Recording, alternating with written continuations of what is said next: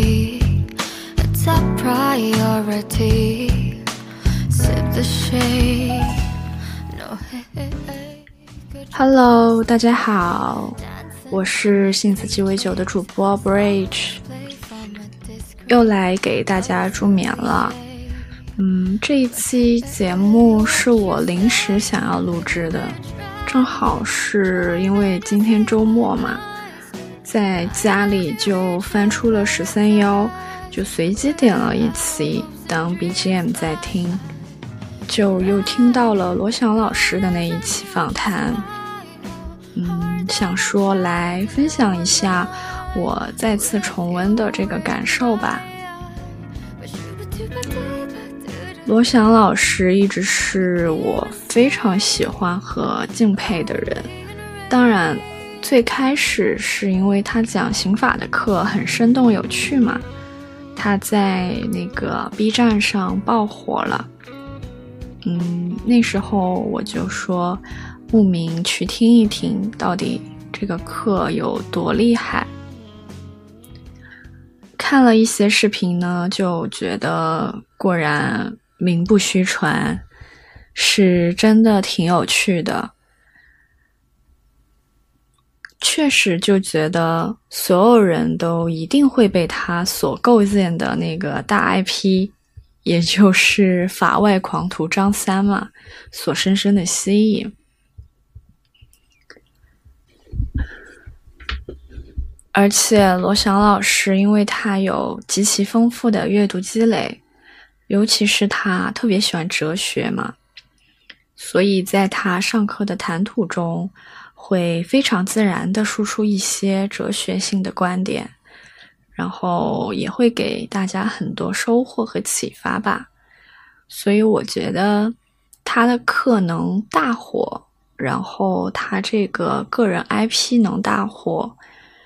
嗯，实至名归，因为他的个人魅力是非常在线的。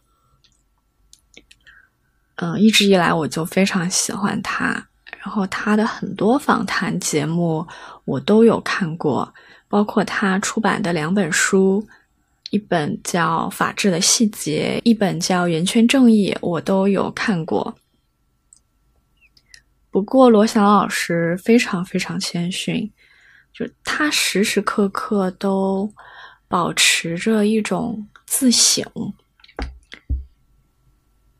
不管在任何场合，在他的课堂上，在他的访谈里，在他写的书里，都永远流露出他那种谦卑的底色。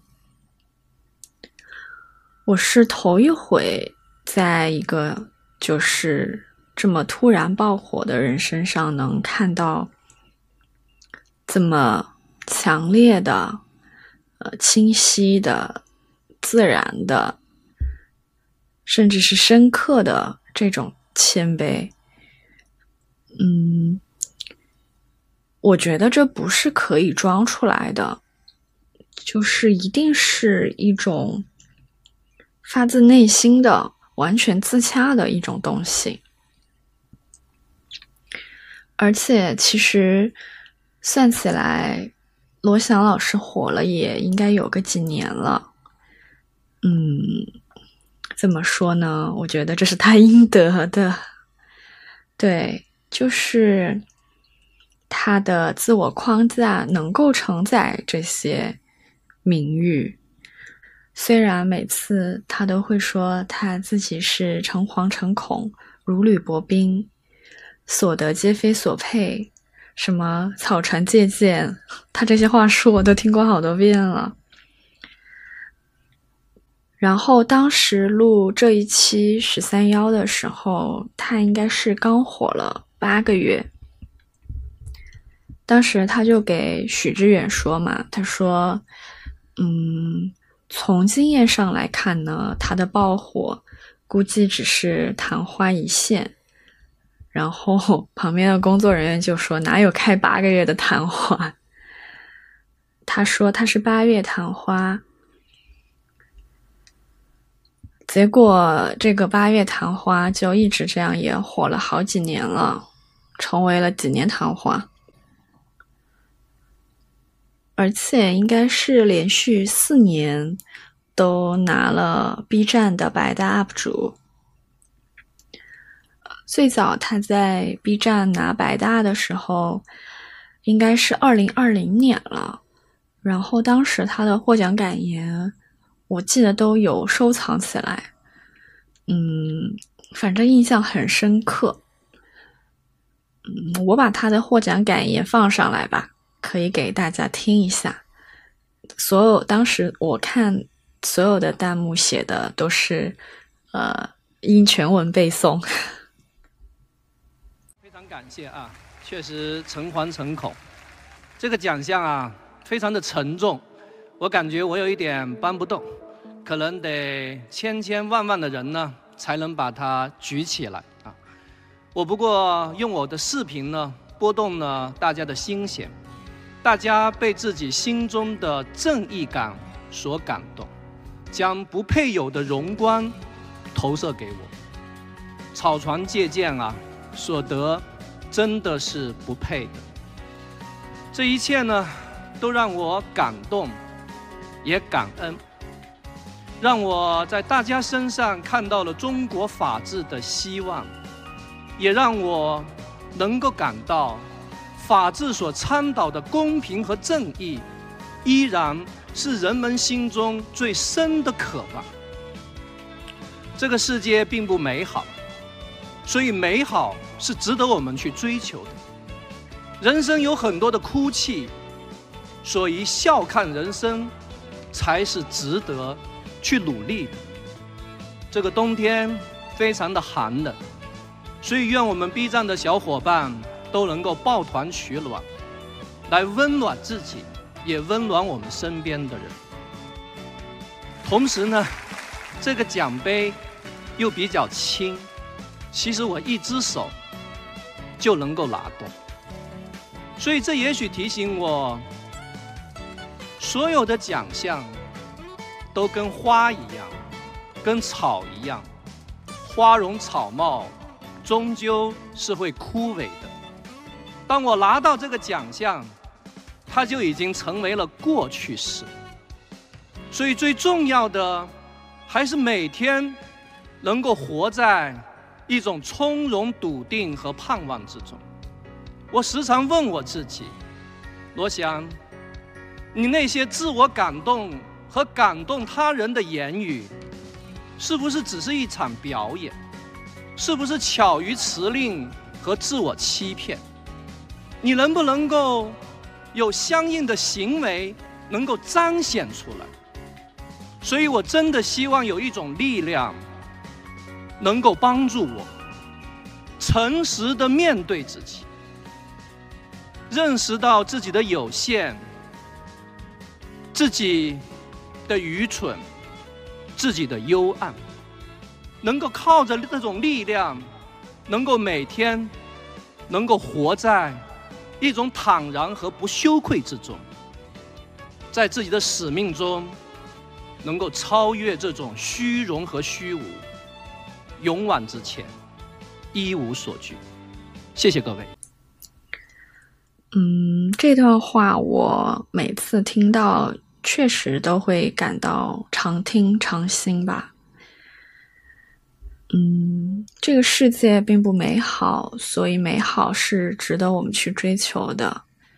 人生有很多的哭泣，所以笑看人生才是值得去努力的。这句话确实说的很好，而且，嗯，他的这些观点和他在书里写的东西。也都是一以贯之的。嗯，他以前在《圆圈正义》那本书里面就有提到，他说：“人类永远画不出一个完美的圆，但这个圆是存在的。嗯，这个这句话也也是这一期十三幺的这个标题。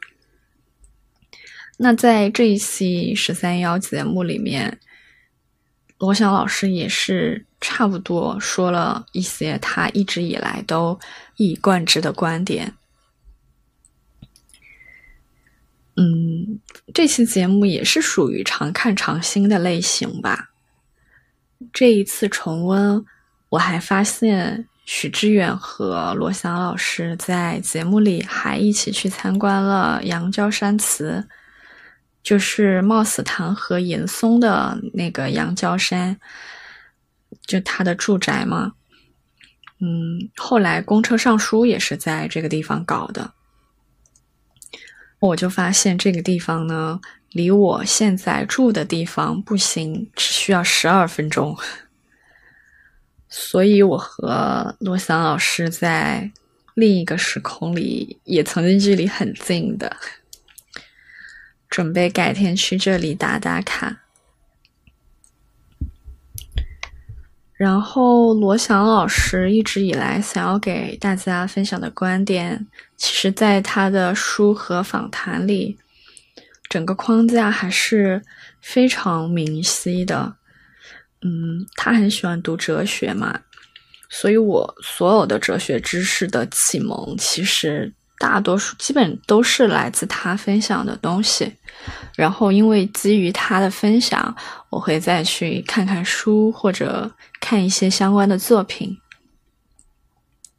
我在罗翔老师所有的这个公开的访谈啊、公开的作品里面，一直以来都反反复复的洞见了他对弱者那种真正的同情和尊重。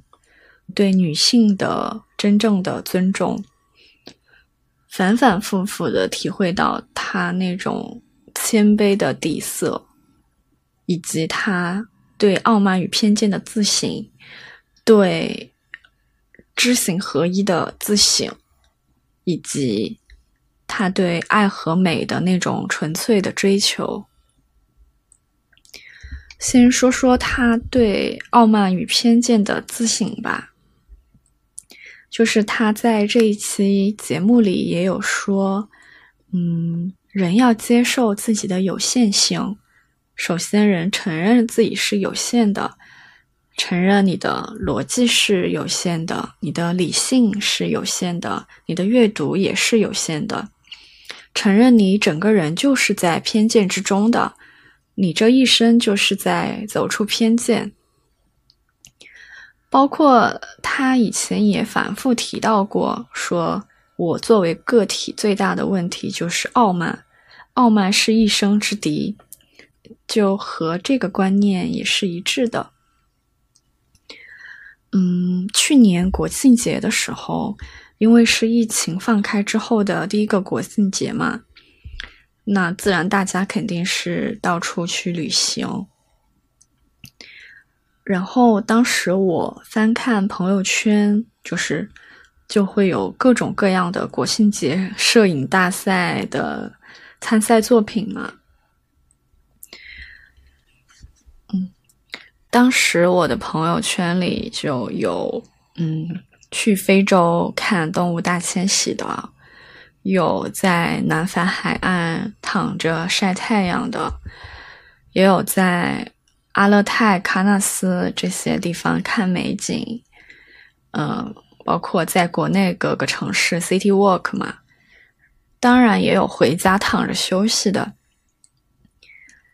其实大家都有在用自己的方式获得了精神上或者物理上的休息，但是当时我就有一个感觉，就是不得不说。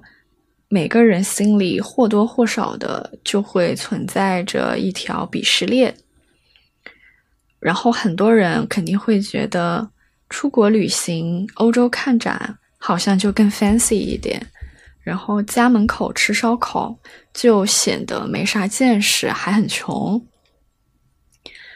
尤其是我想起来当时淄博烧烤很火的时候，因为淄博烧烤。是，嗯，大家也都知道，其实可能这种网红经济的营销成分会比较多。可能淄博烧烤也确实不是说一个什么有文化底蕴或者是一个很隽永的东西，它可能确实就只是一个短期的风口。当时就很多人比较跟风去去吃嘛，甚至还有很多商家马上就开始搞起了这个淄博烧烤。嗯，当时我记得刘几手还是叫刘一手呀？哎呀，我都记不起那个人的名字。嗯，他就是写了一篇文章。就是用来 diss 这些去跟风淄博烧烤的人。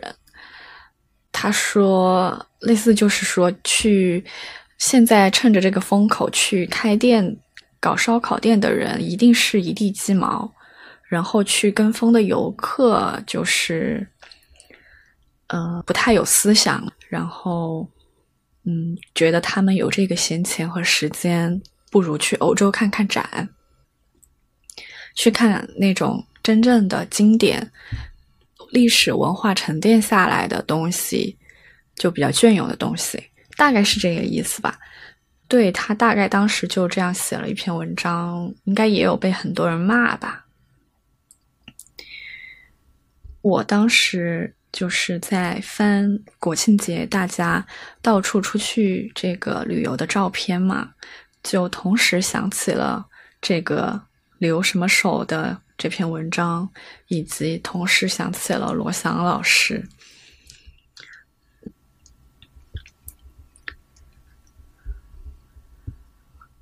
我想起来，罗翔老师之前也有分享过，说他十八岁到北京上大学之前都没有出过湖南省，到了北京，他才发现原来。世界这么大，原来就是各地的习俗风格差异这么多。原来有人早上不吃米线、不嗦粉。就是当他来到了一个嗯更大的平台，有了很多新的见闻和见识，他就感觉他走出了自己曾经的夜郎自大。井底之蛙的这个地域偏见，然后后来当他认识到了这个世界有各种各样的多样性，于是他就开始带着这个集邮式的心态去了很多地方，慢慢的这种地域的偏见就变成了见多识广的优越。他会开始看不起很多亲戚和朋友嘛，就觉得那些没有出去旅行过的人，或者是没有见识很多的人，就是嗯，没有什么见识，没见过世面。所以，人总是从一种偏见到另一种偏见，从井底之蛙爬到了池塘之后，成为池中之蛙。然后你这个时候你就会看不起曾经的井蛙，但是其实你自己可能也还只是一只池蛙而已。所以罗翔老师就说，无论是固步自封的自傲，还是见多识广的炫耀，其实都是无知的一种体现。我们因为好奇所获得的一切，最终会因为骄傲而全然玷污。所以当时我就又想起这个那个什么留什么手的文章，我觉得他好好傲慢。嗯，当然他可能那篇文章是想说，嗯，跟风网红经济的人可能，嗯，没有那么多自己的思考。但我会觉得他这样的一种说法，其实。也是一种傲慢与无知。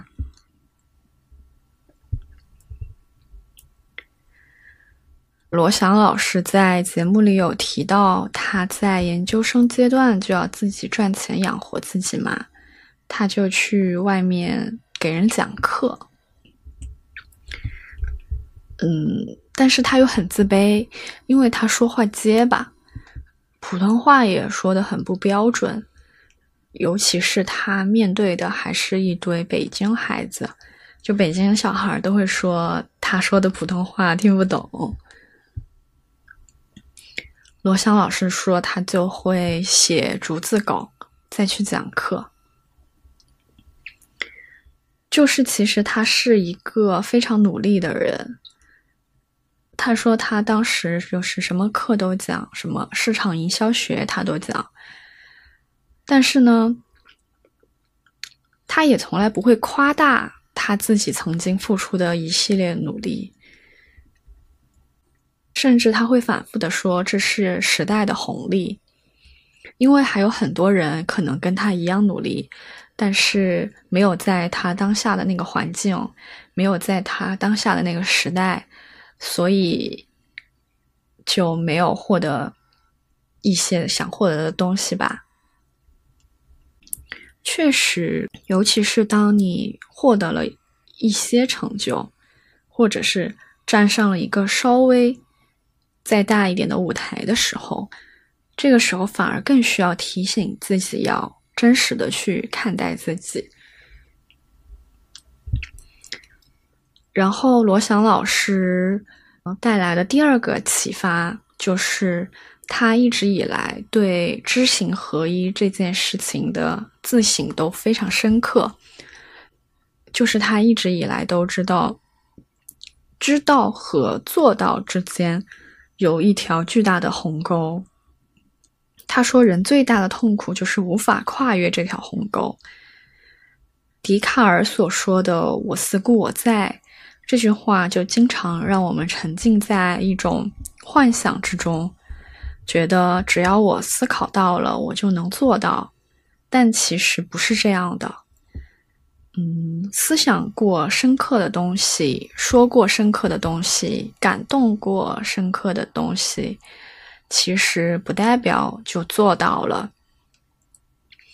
嗯，尤其罗翔老师，他是在大学里授课嘛，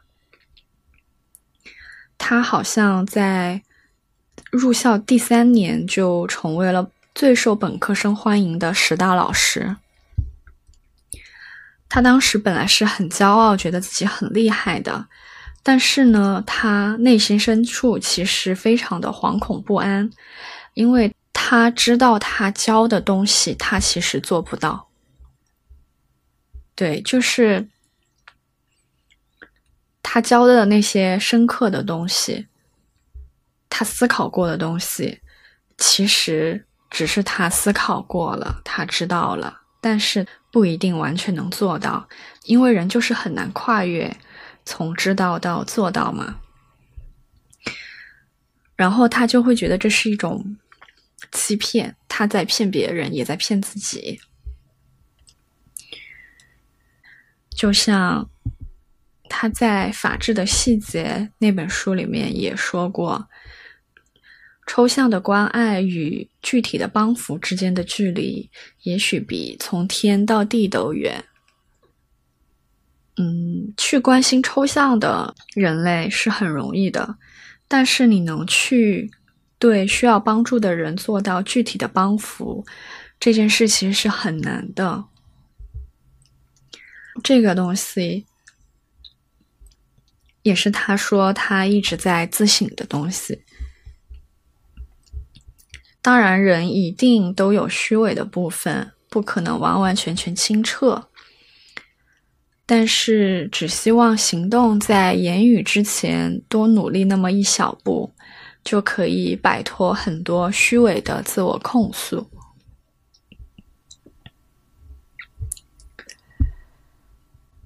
罗翔老师带来的第三个启发，也是最让我敬佩的一点。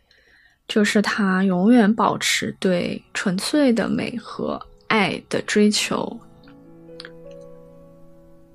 其实，因为从事法律工作嘛，罗翔老师是有见过太多太多人性的幽暗，当然他肯定也对自己的人性里的幽暗有很多洞察，但他永远都说他相信正义的存在。正义就像一个完美的圆，就算我们画不出完美的圆，但我们必须相信这个圆是存在的。这个世界呢，并不美好，但是美好是值得我们期待的。我倒完全不会觉得这是一种自我欺骗，这有点像加缪说的：“嗯，身处严冬。”我心中依然有个永不颓败的夏天，因为如果我们不去相信有这个夏天，那我们就没有办法熬过严冬了，而且我们在严冬里的煎熬也就不再有意义。如果我们不去相信有客观存在的美好和本真，那我们的追求就是没有意义的，就是荒诞的。对于人类所有努力获得的成就和进步，都会变得虚无和荒诞。所以，罗翔老师这种知识分子的这种相信，尤其是他还在从事法律工作，就是了解和接触着人性里最深处的幽暗的东西。但是他还是依然保持这种相信，嗯，对，就是让人感到非常的有力量，非常感动，也非常敬佩。然后有时候我感受到虚无或者是焦虑的时候，我就会翻一下罗翔老师的一些视频啊，或者是他说过的一些话，然后翻一下他的书，汲取一下他的能量。嗯，好吧，希望你也能获得能量。晚安。